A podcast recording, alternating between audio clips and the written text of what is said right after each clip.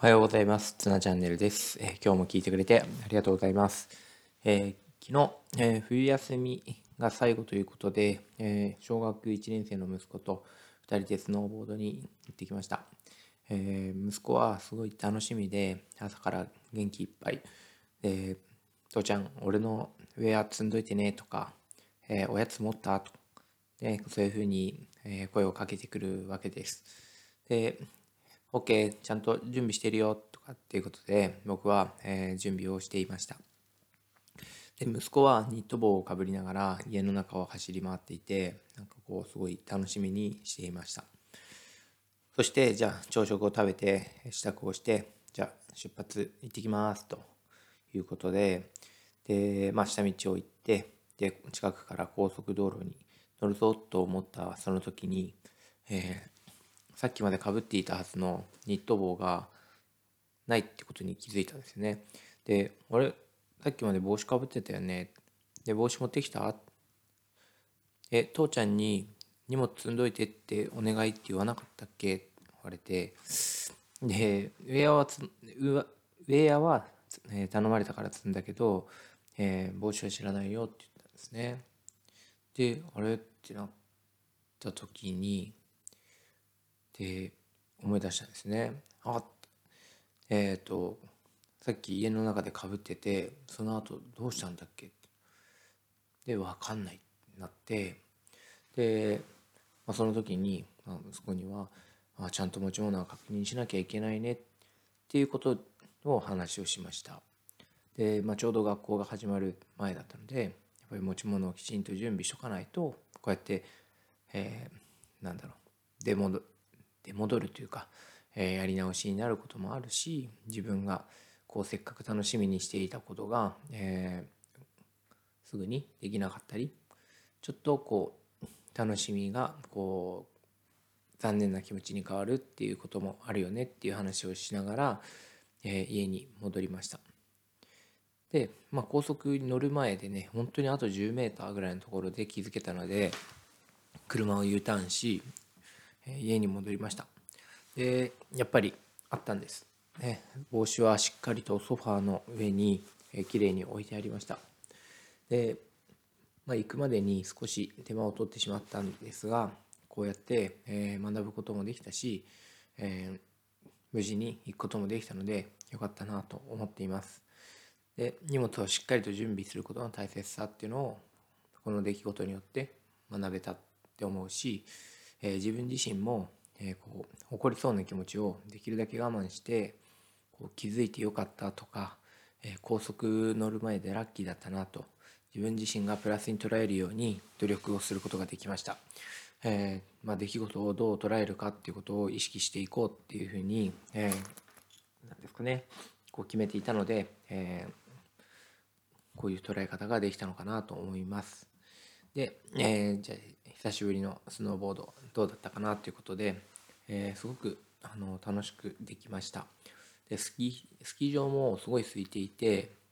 えー、なんかこんなねコロナの時期もあるので、えー、人も集まらないのかもしれないですけど、えー、久しぶりにこんなにスキ空いたスキー場でできたし、えー、なんですかねこう感染対策とか、えー、人ともこう近寄ることもないので、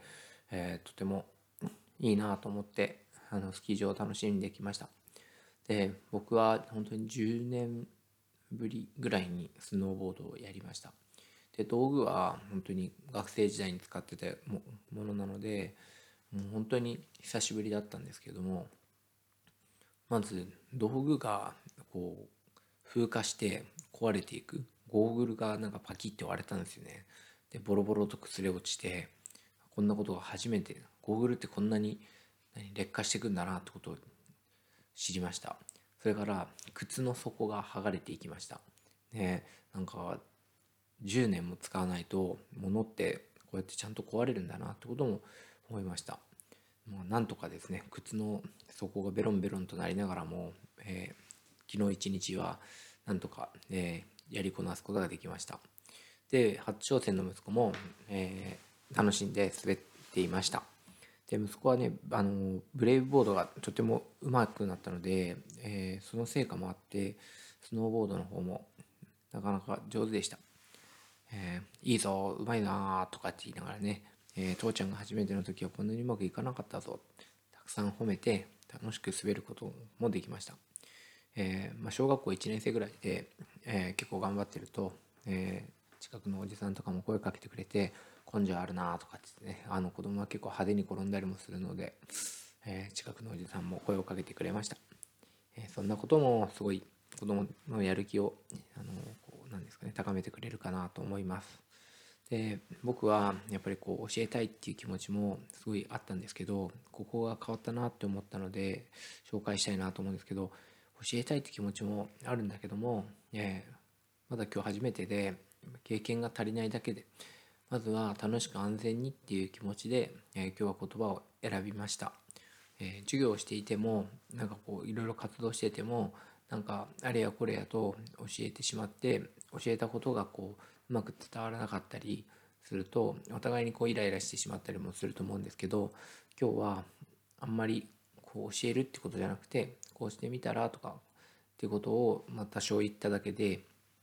子供が楽しく滑ることを、え前提に考えていました。子供は本当に楽しんで繰り返していく中で必ずうまくうまくなっていくなっていうふうに思っているし、えー何よりもこれからも続けていきたいなと思ってくれることが一番だなというふうに考えました、えー、1回目で嫌いになっちゃったりうんなんかこうイライラしてる気持ち、えー、なんかそうなってしまうとすごく残念だと思ったからです、